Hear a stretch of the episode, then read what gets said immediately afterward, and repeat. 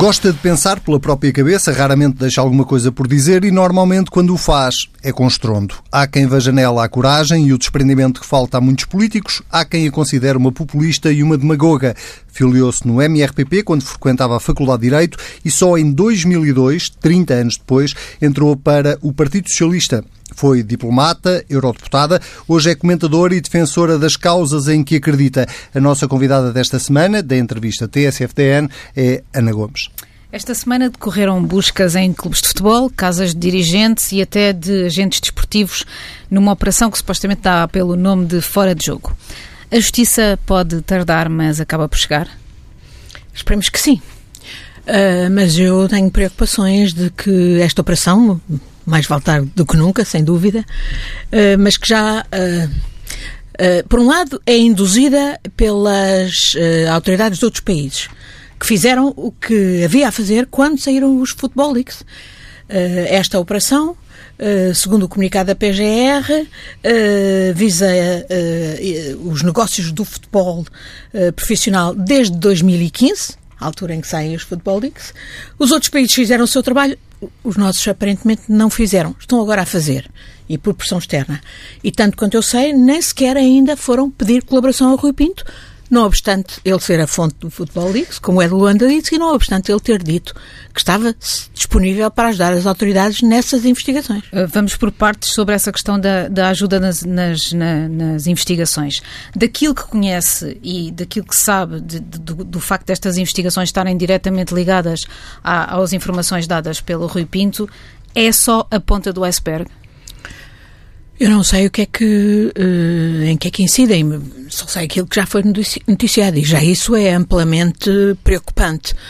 Mas, uh, sim, eu tenho a percepção de que uh, tudo o que tem sido noticiado é apenas a ponta do iceberg, porque muitas da criminalidade associada aos negócios do futebol não, não está só nos clubes e nas práticas dos clubes e dos agentes ligados aos clubes e dos agentes empresários e, e dos treinadores e dos futebolistas, etc., mas está também nos negócios que se fazem à pala dos clubes, designadamente pelos dirigentes dos clubes.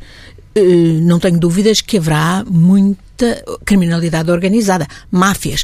Por exemplo, não é por acaso. E há uma área ainda, que, é que ainda, nem se, ainda nem se começou a puxar pela ponta, que é a que está ligada às apostas online. Uh, não é por acaso que Portugal, nos jogos da segunda divisão, que ninguém propriamente liga muito, tanto quanto eu sei, eu não sei nada de futebol, mas tanto quanto eu sei não se liga muito a isso, e no entanto são dos jogos que mais apostas online de todo o mundo concitam. É altamente uh, indiciador de que há aí uh, criminalidade organizada e a nível global. Mas isso são as suas previsões, não são, uh, não são informações que lhes foram dadas pelo Rui Pinto?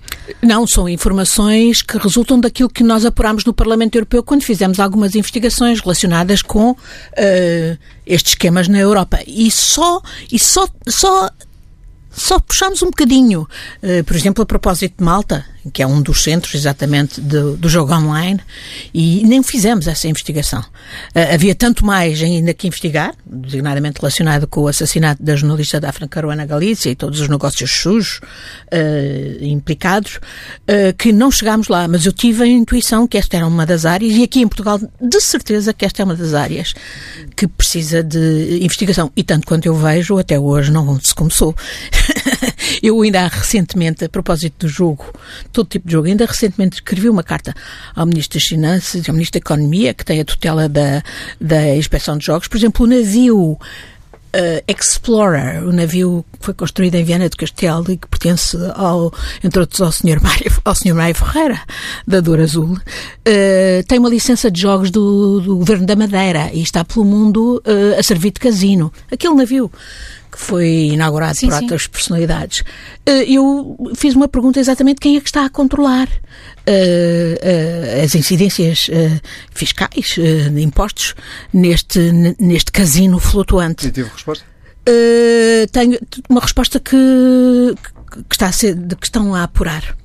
De, de... Estão, está a ser apurado, ainda estou à espera da resposta. Deixe-me só dar aqui um passo atrás ainda em relação aos clubes de futebol, porque me ocorreu enquanto estava a falar da, crime organizado, de máfias. Um, dado objetivo, que é, nós temos nos, em dois dos maiores clubes de futebol em Portugal, o Benfica e o Porto, presidentes que uh, perduram há anos e anos e anos e anos. Acha que isso é por acaso? Não, acho que não é por acaso.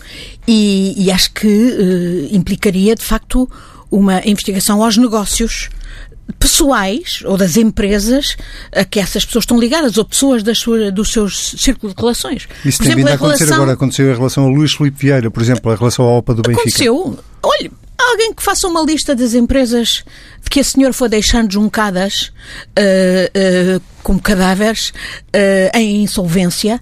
E quem é que tomou conta dessas insolvências? E que dívidas é que isso implicou aos bancos, dívidas, em muitos casos, reestruturadas, isto é, perdoadas à conta de todos nós cidadãos que contribuímos para limpar os bancos e para os bancos poderem limpar os seus ativos negativos. o que eu vejo é prescrições, sim, anunciam-se investigações, mas depois há prescrições. E temos aí muita gente, o povo da, da corrupção, uh, hoje vemos, está mais que demonstrado, está por todo lado, incluindo até no setor da justiça, e, e entre, entre outras coisas, servirá exatamente para fingir que se fazem investigações e depois elas ficam pelo caminho, porque são morosas, porque há prescrições. Mas acha que a justiça é conivente com, com o mundo do futebol também? Ouça, aquela história da lista dos juízes eh, com moradas, etc., do Benfica, são 46 afinal, estive a verificar, que o Benfica tinha, independentemente deles terem ou não aceito os convites, essa lista existia no Benfica. Porquê é que o Benfica a tinha? É preciso investigar porquê. Para que é que servia ter essa lista de, de juízes que se convidavam para, para, para, para jogos, jogos, de futebol, etc. E se olhar para o caso uh, hoje perfeitamente uh, patente do, do, do, do, escândalo na relação de Lisboa, uh, é evidente que há corrupção. E não estamos a falar, no caso da relação de Lisboa, ao contrário do que querem dizer, que seja apenas um problema de viciação da distribuição dos processos. Não é é de corrupção, é de captura de juízes do Tribunal de Recurso da Relação de Lisboa para darem, por exemplo, uh, a sentença que o que foi dada pelo juiz Orlando Nascimento uh, contra os, os uh, jornalistas do Correio da Manhã a favor de, de, Rangel, uma sentença que depois foi arrasada no Supremo Tribunal de Justiça, a sentença do tal juiz Rui Gonçalves, agora suspenso, uh, aliás, não foi suspenso, mas foi enfim, foi alvo de uma. Sim, foi está sob investigação, sob investigação no caso Lex, na Operação Lex, porque deu uma sentença Uh, uh, sobre o, uh, favorecendo o empresário do futebol José Veiga na fuga ao fisco. temos, obviamente, os casos da juiz Galante e do juiz Rangel. Temos o caso da sentença contra Ricardo Sá Fernandes, que o, por ter denunciado o corrupto Domingos Névoa, que é dada pelo juiz Rangel e pelo juiz Almeida Cabral, uma sentença que foi arrasada recentemente no Tribunal Europeu de Direitos Humanos. E, portanto, estão aqui já três exemplos que lhe pergunto o que é que se passará, de facto, na, na, noutras decisões do Tribunal da Relação. Não é só a questão da distribuição dos processos e da violação do princípio do juiz natural, que, aliás, ocorre noutros sítios, designadamente no, no TICão, no Tribunal Criminal de Lisboa, onde só há, no fundo, dois juízes, dois já sabe-se que um só tem um processo, a Operação Marquês, e o outro tem todo, claro. tudo o resto. E foram irradiadas outras juízas que, que, que iam para lá exatamente permitindo que, se, que houvesse o juiz, uh, uh, que o, o, princípio do juiz natural Não, se cumprisse. Natural. Neste caso, no, isto, nós sabemos uh, isto que se passa agora no Tribunal de Relação. Uma parte suspeitamos, e eu falho destas decisões, que deixam suspeitas de haver captura nas próprias decisões judiciais, o que se passará noutras relações e do país. E, e, e, de, de, Deixe-me voltar ainda dentro da justiça. Eh, prescrições, Diga. prescrições. Ainda esta semana soubemos que uh, crimes imputados a Vale e Azevedo e a Rendeiro foram objeto de prescrições. Isto, isto não é por acaso. Eu fartando de denunciar que a prescrição do processo dos submarinos não era por acaso, foi organizada, foi instrumentalizada do mais alto nível, da PGR. Fartei-me de dizer. Deixe-me voltar aqui um, um, passo atrás em relação ao Rui Pinto e também ainda dentro da Justiça. A Ana tem sido uma das maiores defensoras de, de Rui Pinto. Subscreveu, aliás, recentemente uma, uma petição a exigir que ele fosse libertado da prisão preventiva em que se encontra atualmente.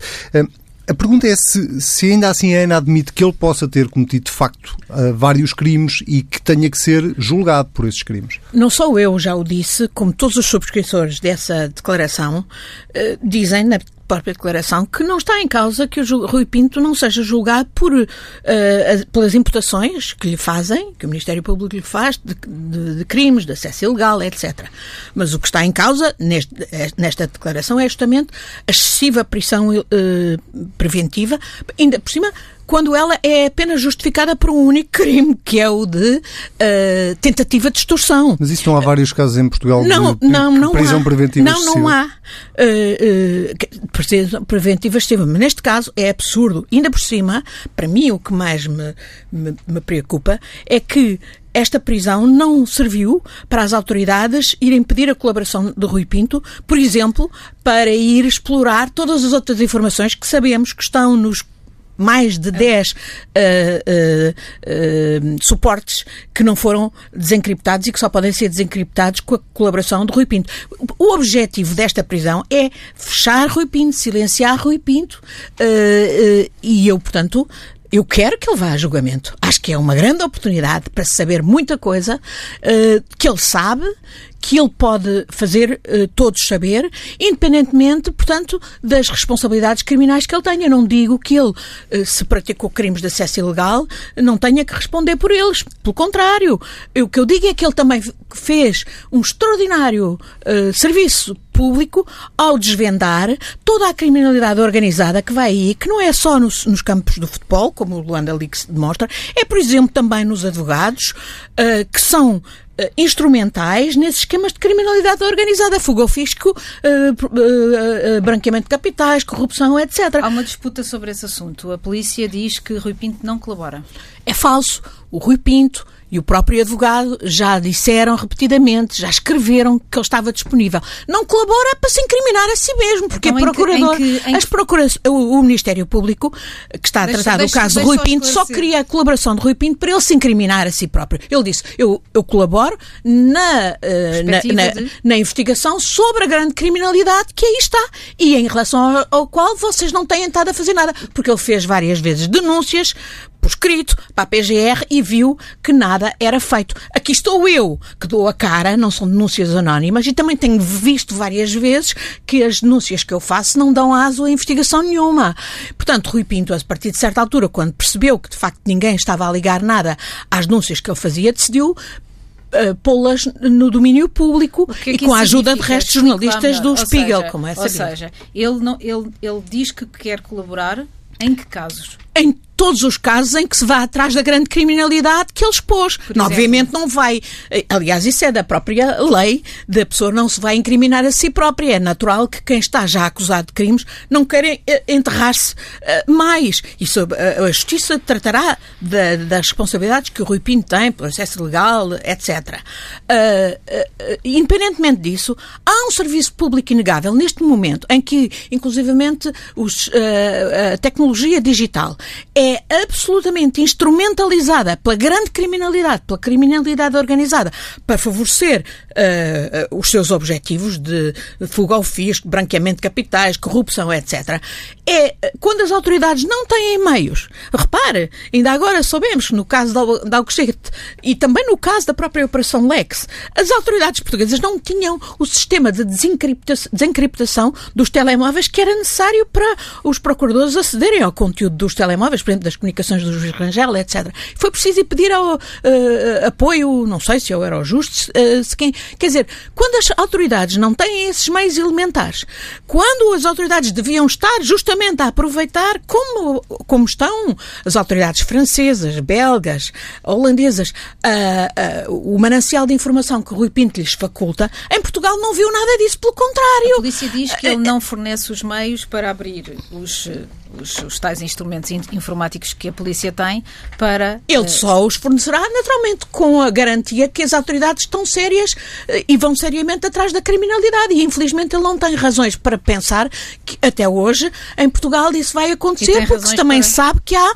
muita corrupção e infiltração dentro do próprio sistema de justiça, incluindo, naturalmente, da, da, das autoridades, digamos, responsáveis pela investigação. Uh, nós vimos, por exemplo, em Espanha, que nem foi preciso pedir a colaboração de Rui Pinto, com base nas informações que ele pôs fora sobre uh, a fuga ao fisco em Espanha, o fisco espanhol recuperou já milhões de Mourinho, de Ronaldo, de Messi e de outros. Em Portugal, não vimos o fisco fazer nada disso. Bom, Está agora a fazê-lo tardiamente, mas está finalmente a fazê-lo. E porquê? Por instigação das autoridades dos outros países, que essas sim já estavam em contato com o Rui Pinto, tinham obtido a colaboração de Rui Pinto, como as autoridades portuguesas teriam obtido a colaboração de Rui Pinto se tivessem ido ter com ele, como foram as outras, e, e, e, e se tivessem eh, eh, lhe dado garantias de que, naturalmente, iam mesmo atrás da criminalidade. Aqui, pelo contrário, o objetivo foi apenas fechá-lo e mesmo lá dentro, não obstante ele se ter por escrito, através do seu advogado, dito que estava disponível, até agora não houve, uh, nunca lhe foram pedir que ele colaborasse no desvendar dos casos. casos. de corrupção, que ele ainda tem mais informação. Deixe-me ir a outro caso que está uh, diretamente relacionado com este que estamos a falar, que tem a ver com, com o Luanda Lix e com o caso de Isabel dos Santos, uh, e sobretudo com a, com, a, com a questão mais recente que se prende com as vendas que a empresária Isabel dos Santos está a fazer, nomeadamente em Portugal, da participação que tinha no Eurobic e noutras empresas. Eh, esta semana, no debate quinzenal, o Primeiro-Ministro voltou a dizer que, não, que o governo português não podia fazer nada para garantir que o resultado dessas vendas um, ehm, era salvaguardado, porque, apesar de tudo, Isabel dos Santos tem as contas penhoradas uh, em Portugal e em Angola. Um, ehm, Acontece que o Governador do Banco de Portugal também diz que o Banco de Portugal não pode fazer nada. A pergunta é, é mesmo assim? Quer dizer, afinal ninguém pode fazer nada? Eu tenho dificuldade em compreender essa, uh, essa posição da parte do, do Primeiro-Ministro. Porque é evidente que Portugal, o governo português, tem a obrigação de, pelo menos, tomar posição pública no sentido de dizer não, não nos passa pela cabeça que as autoridades competentes, que são certamente as autoridades judiciais nesta fase, não atuarão por todos os meios para impedir que o produto uh, dos esquemas criminosos, uh, branqueamento, corrupção, saque organizada aos recursos de Angola, etc., vão agora ainda vou continuar a beneficiar o, o criminoso ou a, crimino, a criminosa e os seus cúmplices. Uh, portanto, ativando. Há, de resto, leis europeias, diretivas europeias, designadamente a Diretiva uh, 42 de 2014, que foi transposta pela Lei 30 de 2017, que é exatamente sobre o regime de recuperação de ativos, no sentido de lhe dar uh, mais eficácia e, naturalmente, que ele precisa de ser acionado pelos uh, procuradores e pela, pelas autoridades tributárias portuguesas que têm competências no combate ao branqueamento de capitais. Há um conselho Uh, nacional do combate do, ao branqueamento de capitais, com vários intervenientes, de vários, inclusivamente de vários ministérios, e não é só as autoridades tributárias, ou o Banco de Portugal ou as autoridades judiciais, todos eles têm que intervir, mas as autoridades judiciais, até porque têm um pedido de arresto por parte das autoridades angolanas, na base dos uhum. entendimentos bilaterais com Angola, têm o dever de atuar. Mas faz sentido que as autoridades eh, governamentais tomem posição política no sentido de respaldar uma intervenção das autoridades judiciais no sentido de travar que, por exemplo, se façam transferências que resultem, por exemplo, da venda dos ativos do Eurobic ou da EFASEC ou, ou, ou da, ou da, da, da Zone para a senhora Isabel dos Santos, impedindo, por exemplo, como já foi impedido, transferências, por exemplo, daqui para o Dubai ou daqui para, Rússia. para a Rússia. Portanto, se este dinheiro desaparecer, usando uma, uma palavra que está muito em voga hoje em dia, é uma vergonha. Completamente. É continuar a ajudar a criminalidade. Se isso desaparecer, não é por incompetência. Eu não acredito que as nossas autoridades sejam incompetentes. E sei que há muita gente séria, capaz e competente. É porque houve cumplicidade e é por isso que a mim me me causa muito transtorno ouvir o Primeiro-Ministro dizer que não pode fazer nada. Quer dizer, o Banco de Portugal, quando podia ter intervido, não o fez.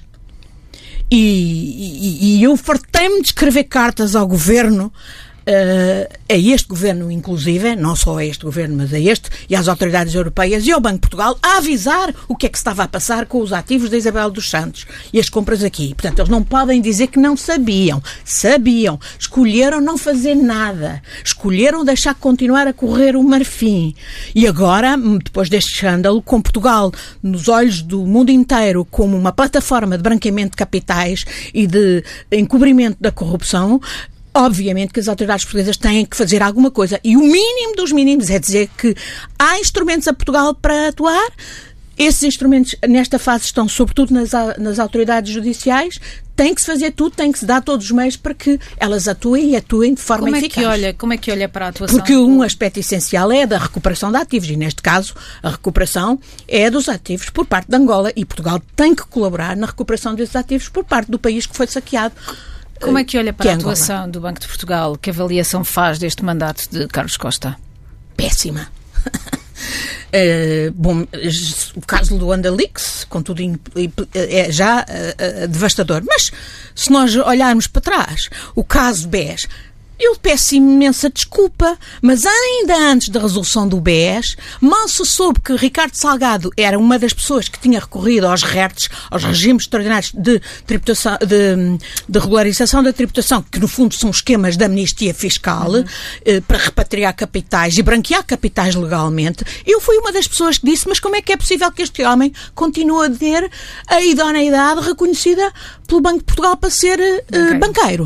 Uh, o Banco de Portugal só não agiu mais cedo porque não quis. Ah, como se veio a saber, há muito tempo que o Banco de Portugal tinha dados para ter intervindo no caso do BES, não o fez. Quando interveio, do meu ponto de vista, fez errado. Ah, também aí a decisão também foi do governo da época, de Passos Coelho e Maria Luísa Albuquerque, ah, no sentido de nos prestar a ser cobaias neste esquema da resolução e depois da venda dos ativos à, à, de uma parte substancial dos ativos à Lone Star, que até hoje ninguém sabe quem é que está por trás da Lone Star, e é um outro esquema de sorver os recursos do Estado português, os dinheiros dos contribuintes, dos que pagam impostos, uh, para, uh, mais uma vez, uh, tapar os buraco, o buraco infindável agora do novo banco tudo está errado do meu ponto de vista. E o Banco, e eu devo dizer que, agora que se fala na possibilidade do ministro uh, Mário Centeno ir substituir o governador, uh, eu só espero que o ministro Mário Centeno, seja tão bom uh, na, exatamente naqueles aspectos em que Carlos Costa falhou totalmente, uh, quer na, na, na, na, supervisão da banca, quer na intervenção pelo controlo contra o branqueamento de capitais e a criminalidade fiscal e outra, uh, e devo dizer que até hoje não tenho visto essa sensibilidade nas cartas que eu tenho escrito ao, ao Ministro Mário Centeno. Uma das coisas que me inquieta muito é, por exemplo, a Inspeção Geral de Finanças, que é o órgão máximo de controle do Estado do ponto de vista financeiro, estar hoje completamente desarticulada, controlada pelas pessoas que Maria Luís de Albuquerque lá pôs, uh, que, em conflitos de interesse brutais, uh, um, o Inspetor-Geral de Finanças, Vitor Praz, estou farta de o dizer, não só uh, acumula funções com uh, entidades que são auditadas pela IGF, como a Santa Casa da Misericórdia, como é Falamos tanto da história de, de, toda a gente agora descobriu a cena da arbitragem a propósito do Tribunal da uhum. Relação.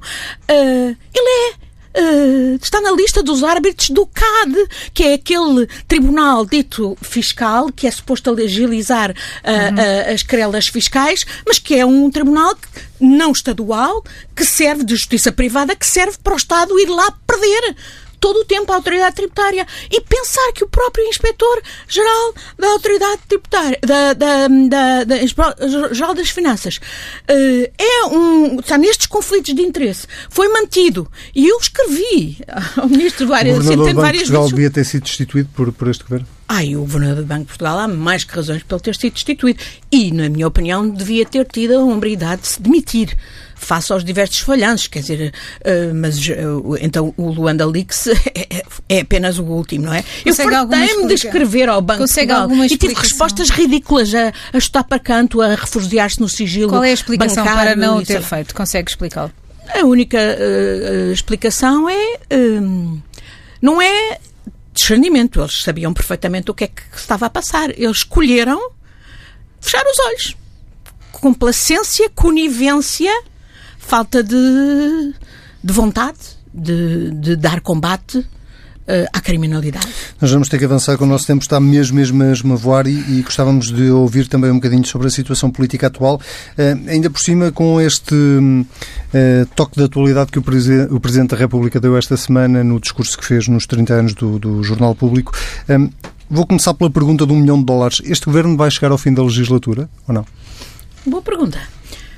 Eu devo dizer que que concordo muito na, naquilo que o Presidente Marcelo Rebelo de Sousa disse ontem no, no aniversário dos 30 anos do público, um, que não se pode iniciar uma legislatura com um ambiente de fim de ciclo. E sim, infelizmente, é isso que nós temos. Eu fui uma das vozes aqui que defendia que este governo depois das últimas eleições, devia ter trabalhado para uma geringonça 2, portanto, para um, para um, um acordo que desse estabilidade e que desse uh, perspectivas de, de, de, de, de haver um, consenso para se fazerem as reformas de fundo que, que o país precisa. Olha, falávamos de justiça, mas não só. Uh, mas acha que, António, que não... é António Costa que está a tentar provocar não, uma foi crise António política? Costa que, reje, que rejeitou fazer uma geringonça 2 com quem quer que fosse. E, naturalmente, do meu ponto de vista, os nossos parceiros eram à esquerda, e designadamente uh, o Bloco de Esquerda, que estaria disponível para isso, e outros partidos, Livre, PAN, etc. Uh,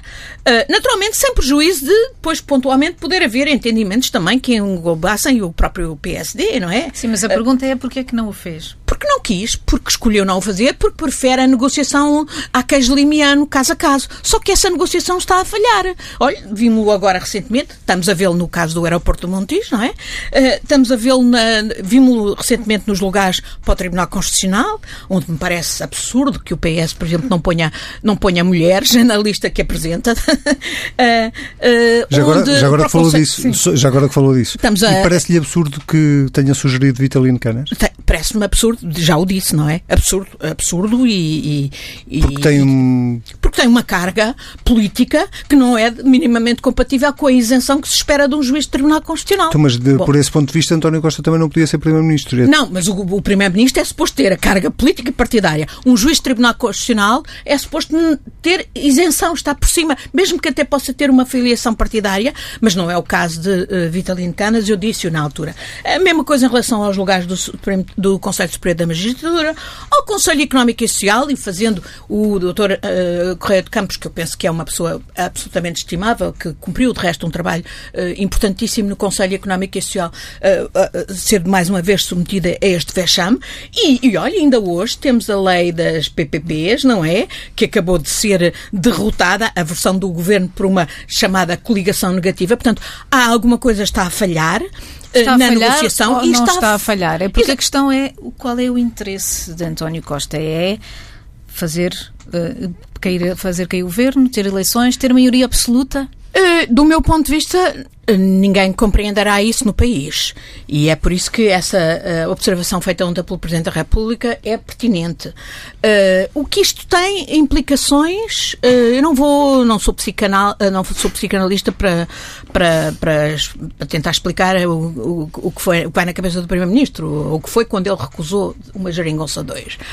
o que eu sei é que isto tem um custo tremendo, porque isto implica um, um, um desgaste permanente das instituições e não é só o governo governo, não é só a Assembleia da República, quer dizer, Ana Catarina Mendes, de forma, do meu ponto de vista, infeliz, eh, disse que quase que era, era a reedição da, das forças de bloqueio. É evidente que o Parlamento nunca é força de bloqueio, mas é evidente que aí mostra que isto não é bom para a própria imagem da Assembleia da República e das instituições em geral. Em geral, portanto, eh, foi você, Anselmo, eu li uma coisa que você escreveu que, que é uma trituradora da democracia e é isso. Isto dá, isto dá argumentos aos populistas. Uh, isto dá uh, argumentos às forças mais negativas que querem destruir a, a, a democracia. É por isso que eu uh, falo destes combates fundamentais. Quer dizer, esta história do governo se refugiar numa de a justiça, o que é da justiça, a política, o que é da política. E serve um mantra para tudo, para não se fazer o que é preciso para não dar combate à, à, à corrupção, para não uh, fazer as reformas de fundo que certas instituições absolutamente precisam. Uh, há aqui uma questão eh, fundamental para, para, a sobrevivência do regime, para a sobrevivência da democracia, eh, que é justamente não alimentar tudo aquilo que hoje é explorado pelas forças populistas, nacionalistas, perversas, de desconfiança dos cidadãos em relação às instituições da democracia. Quem, de facto, quer combater o populismo tem que salvar a democracia, tem que fazer a democracia funcionar, tem que fazer as instituições do Estado funcionar e terem a confiança dos cidadãos. E, infelizmente, estamos numa fase onde, por um lado, os cidadãos é positivo, estão mais despertos, são mais exigentes, são mais sensíveis, mas, por outro lado, veem estes mantras de que a política que é da política, a justiça que é da polícia, e, e realmente funcionarem de forma uh, que não inspira uh, há uma figura, tranquilidade uma... e credibilidade às, às próprias instituições. Há uma figura.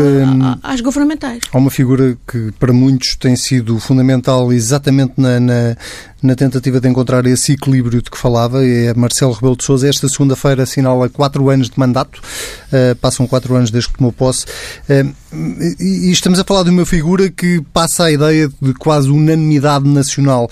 Uh, o que é que essa unanimidade esconde? Bom, eu acabei de fazer, uh, mostrar que tinha uh, até sintonia com o Presidente da República, numa apreciação que ele acaba de fazer, um, e tenho muita consideração e, e, muita simpatia pessoal, de resto, o professor Marcelo Rebelo de Sousa, que até foi meu professor e que até me deu uma excelente nota. Uh, mas. Hum, mas ele é de direita e eu sou de esquerda. eu sou socialista, sou de esquerda. E, portanto, temos dif perspectivas diferentes. E ele tem feito uma presidência à eu direita? Eu acho que ele serviu muito, tem servido muito bem a Portugal e, e, e descomprimiu extraordinariamente o país daqui, desde daquela rigidez que nós vivíamos uh, uh, sob o, a presidência do, do, do, professor Cavaco Silva. Uh, e tem tido um papel importante, inclusivamente de apoio e à, à, própria ao funcionamento da, da, da, da geringonça Uhum. da geringonça, a única que houve, uh, que eu acho que é uh, extremamente positivo. E até do ponto de vista da nossa representação externa, sem dúvida, é positivo. Embora, por exemplo, eu jamais me sentaria, uh, como ele se sentou, na mesma mesa do ditador Obiang, não é? No quadro da CPLP. Jamais, quer dizer, há, há limites, não é? E por cima um ditador que, além de torcionário, é mentiroso, não cumpriu designadamente todos os compromissos que assumiu no quadro da CPLP, etc. Uh, mas, eu, não, eu, não, eu não também não, não, não, não, não, não, não favoreço as formas que o Presidente Marcelo, de forma uh, indireta, uh, utilizou para uh, anunciar indiretamente uns pré-vetos a alguns diplomas legislativos, por exemplo, se acabassem as PPPs na saúde, Uh, felizmente, por exemplo, na questão da eutanásia, acho que ele fez bem e não tomou posição e recusou-se a tomar posição. Acho Só toma um quando o processo tomar... estiver todo fechado. Exato. Há um momento em que ele vai tomar e terá de tomar No caso de Tancos, Tancos deixou marcas em Marcelo? Tancos deixou marcas no país. Tancos é gravíssimo. Deixou no marcas país, nas Forças é... Armadas. Mostra exatamente uh, não só uh, o desarmamento do Estado e não, e não é das Forças Armadas, ao ponto das, do armamento das Forças Armadas estar a ser uh, objeto de, de traficância, Uh, com, por ação, omissão, negligência de várias pessoas, mas depois aquela cena que eu só vi na Indonésia, nos tempos do PREC da Indonésia, que é uh, forças do Estado contra outras forças do Estado a, a conspirarem e a, e a, e a, e a em mas rivalidade. Que, mas que marcas... E, portanto, deixa marcas graves para o país, deixa marcas graves Sim, sobre... mas no caso do Presidente houve algumas tentativas de envolver o Presidente houve. e, uh, e houve suspeitas. E houve Era a, a pergunta porque altos quadros quer da presidência, quer de, do, do, do, do, governo, estavam envolvidos. E, é, e, naturalmente que é difícil uh, perceber uh, que, sabendo esses quadros o que sabiam, estando ao corrente, por exemplo, da operação de, da, da, da Polícia Judiciária Militar, que não tivessem dito ao Presidente da República. Agora, eu trabalhei na Presidência da República com os jornalianos, com muito orgulho, e, e é? lembro-me, e, e, e, é evidente que havia muita coisa que se sabia ao nível da Casa Civil e da Casa Militar e que não chegava ao Presidente. E a mesma coisa, presumo, em relação ao próprio Governo. Agora, esta é uma questão essencial e o, o Presidente tem dito que, que, quer que ela se esclareça até ao fim. E eu também quero, porque ela é gravíssima, é gravíssima. E além do mais, é outra coisa que dá uma imagem desastrosa da segurança em Portugal. Se as próprias Forças Armadas, que são, estão a ser, por um lado, objeto de, uma grande, de um grande desinvestimento, perigoso, como aliás ainda agora uh, vários generais e almirantes acabaram de até escrever ao Presidente da, da, da, República. Eu gostava que se conhecesse essa carta e a resposta do Presidente da República, porque houve uma notícia até que sugeria que a resposta do Presidente da República era uh, ou, mas aparentemente não é assim. Era bom que se conhecesse a carta e, o, e a resposta do Presidente da República, porque o Presidente da República é o Comandante Supremo das Forças Armadas e naturalmente tem responsabilidades. E eu sou uma das pessoas que acha que nós precisamos ter Forças Armadas e bem equipadas e precisamos delas para trabalhar em conjunto com os nossos parceiros europeus, porque, como por exemplo este caso agora da pandemia uh, mostra, nós estamos numa era globalizada onde as soluções não podem ser de fechamento de fronteiras, de pseudonacionalismos, não. É de cooperação internacional, é de regulação internacional, seja para vencer a pandemia do coronavírus, seja para vencer, para dar cabo dos offshores e de, dos esquemas de evasão fiscal a nível global, seja para uh, dar conta da transição energética, da transição uh, do digital, uh, da regulação digital. Nós precisamos de cooperação vamos, internacional vamos e, portanto, precisamos um de Estado forte e Forças Armadas Sim. e Forças de Segurança capazes, fortes, vamos, fortes e vamos, vamos avançar aqui um bocadinho nos temas. Já disse que o PS devia ter um candidato próprio nas próximas presidenciais. António Costa devia esclarecer já isso no próximo Congresso. Bom, eu eh, estou farta de dizer, eu acho que o Partido Socialista devia ter um candidato próprio às eleições presidenciais. Acho que isso só dignifica o próprio debate uh, presidencial uh, das eleições, independentemente de quem vier a ser eleito. Não tenho dúvidas nenhumas que o Presidente Marcelo Rebelo de Sousa se vai recandidatar e ganhará. Mas acho que este é um momento de debate político. Eu não concordo com aqueles que dizem, é um, foi uma tese que foi construída abstrusamente uh, e que uh, suponho que no tempo de Sócrates, de que o PS não tem que ter candidato às presidenciais. Bom, o resultado dessa tese foi pôr lá Uh, o, o, o, o, professor Cavaco Silva e depois o professor Marcelo Rebelo de Sousa. Portanto, do meu ponto de vista, o PS devia ter um candidato e um candidato que uh, conseguisse federar à esquerda. Uh, que reunir todos e pôr na agenda uma discussão que interessa à esquerda. Eu não, eu não sobretudo, uh, não aceito é que o PS, não tendo posição, no fundo, se preste a, que, a, a pôr-se a jeito para favorecer aquilo que, inevitavelmente, o professor Marcelo Rebelo de Sousa, num mandato segundo, quererá, que é favorecer o centrão uh, um entendimento ao centrão, do Bloco Central. E isso, do meu ponto de vista, é altamente negativo para a democracia, porque é por causa do centrão que nós estamos no esquema no, de corrupção em que hoje estamos, que não é de agora, uh, que é herdado desses tempos do centrão e que, e que tem tudo a ver com o funcionamento do centrão, mesmo quando o centrão não está no poder, mas está por trás, nas, nas não organizações lhe, não subterrâneas. Lhe passa, não lhe passa pela cabeça que possa acontecer aquilo que aconteceu nas anteriores, que foi haver dois candidatos que dividiram o voto Socialista. Exatamente. Esse é outro aspecto ainda mais perverso de, de, de, dessa posição de não, ou não ter posição ou apoiar frouxamente ou mandar para a frente um ou outro candidato, como aconteceu com.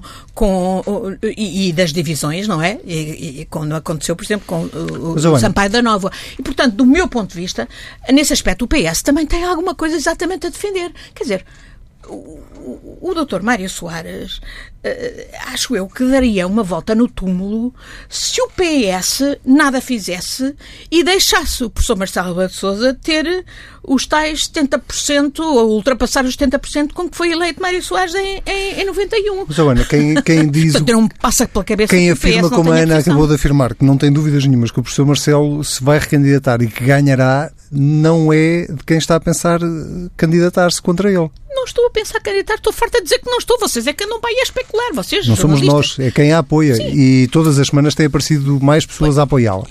Não há aqui uma vaga de fundo para, para a Ana avançar?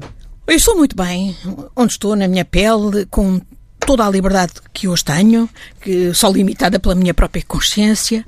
Uh, naturalmente que me sinto lisonjeada por, uh, e agradeço a todas as pessoas que, que, que que, que têm expressado esse apoio, porque se revêem nas posições que eu expresso, mas eu acho que justamente o meu papel é, é, é falar desses temas que são importantes, que, estão na, que deviam estar na agenda diária, em vez de estar a falar de coisas que a seu tempo trataremos. A questão das eleições presidenciais é, é daqui a quase um ano. Mas a Ana nunca fecha a porta.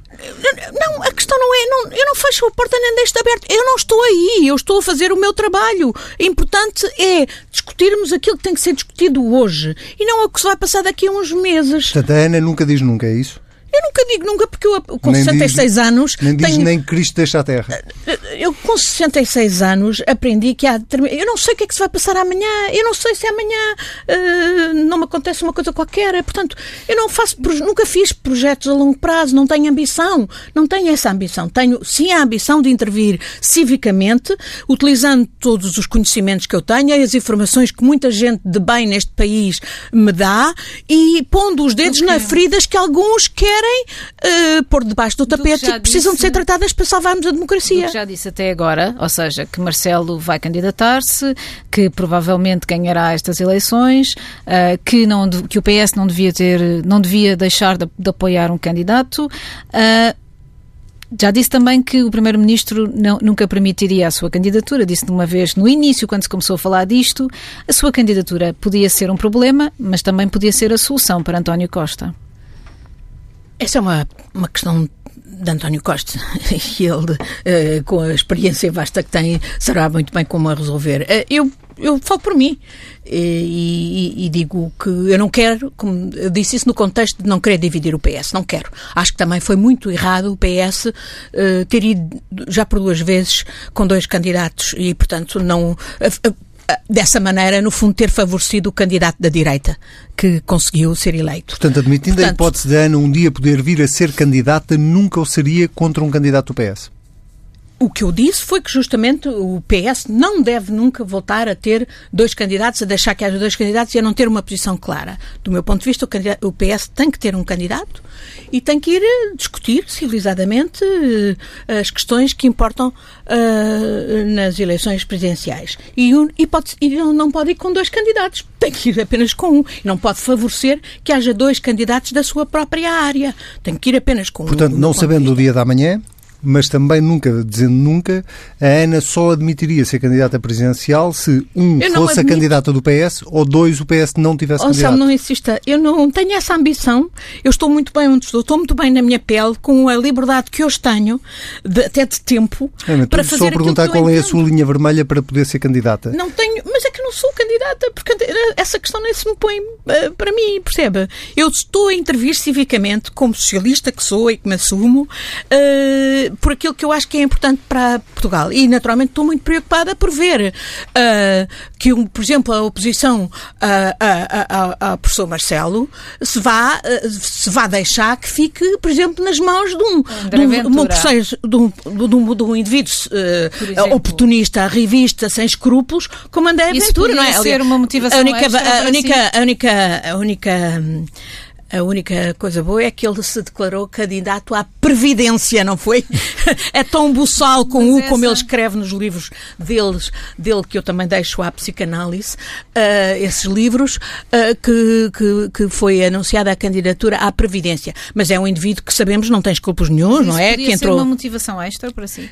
Podia ser não, a, eu acho que é uma coisa vermelha. que preocupa muita gente e muita gente que justamente tem vindo ter comigo é, é a gente que está preocupada com uh, a possibilidade da oposição ao Celso ser feita por parte de um, uh, de um, de um, de um indivíduo uh, sem escrúpulos como é André Ventura, é um lhe, mentiroso, o que é que lhe dizem enfim, todas estas... as contradições que estão já expostas, desde até sobre migrações ao contrário do que defende o partido, de, a promessa de, da exclusividade no Parlamento completa, ostensivamente violada, não é? Visto que ele ganha dinheiro na CMTV, ganha dinheiro numa, numa empresa, de, uma consultora de planeamento fiscal e a contradição dele falar contra o planeamento fiscal e, no fundo, andar a vender vistos gold e soluções de planeamento fiscal na tal fim de partner dos é irmãos que... Caiado Guerreiro, que só fazem exatamente isso, não é? O que é que lhe dizem as, os, os crescimentos grandes que ele tem tido, por exemplo, nas sondagens? Dizem-me que há muita gente, muita gente, uh, a gente que se sente descartada pela pelas teses neoliberais que, no fundo, contaminaram tudo, incluindo a própria família socialista a nível uh, europeu e global, e, e, portanto, também cá, uh, que tem naturalmente uma tentação antissistema. E é exatamente isso, é da história que os populistas uh, oportunistas na, cavalgam. Ora, a única maneira de não darmos, não é não só, de facto, explicarmos e demonstrarmos o populismo, as contradições, as mentiras dessa gente, mas também a perversidade, que nós sabemos que o objetivo é de destruir a democracia. Perverter a democracia para a destruir. E, e alertar os cidadãos uh, que têm preocupações sérias, genuínas, uh, legítimas em relação ao funcionamento do Estado, que se sentem descartados, que se sentiram maltratados pela crise, que a solução não é apostar em soluções contra os partidos e contra a democracia, é exigir aos partidos políticos transparência, prestação de contas essa, e ao Estado prestação de contas. Essa, com essa vontade. Vejo muita gente no PS com essa vontade. Uh, sei que, infelizmente, o PS, sendo um instrumento de poder, é também, obviamente, um instrumento vulnerável à captura. E sei que há gente no PS capturada, como há em todos os partidos de poder. Mas não tenho dúvidas nenhuma que a maioria dos militantes socialistas e dos dirigentes socialistas são gente séria e que quer, naturalmente, o melhor para o país e que até gostaria de poder fazer as reformas que o país absolutamente precisa para, para dar confiança aos cidadãos e para e para dar um futuro melhor eh, ao, ao, aos nossos filhos e netos. Não Gomes, muito obrigado.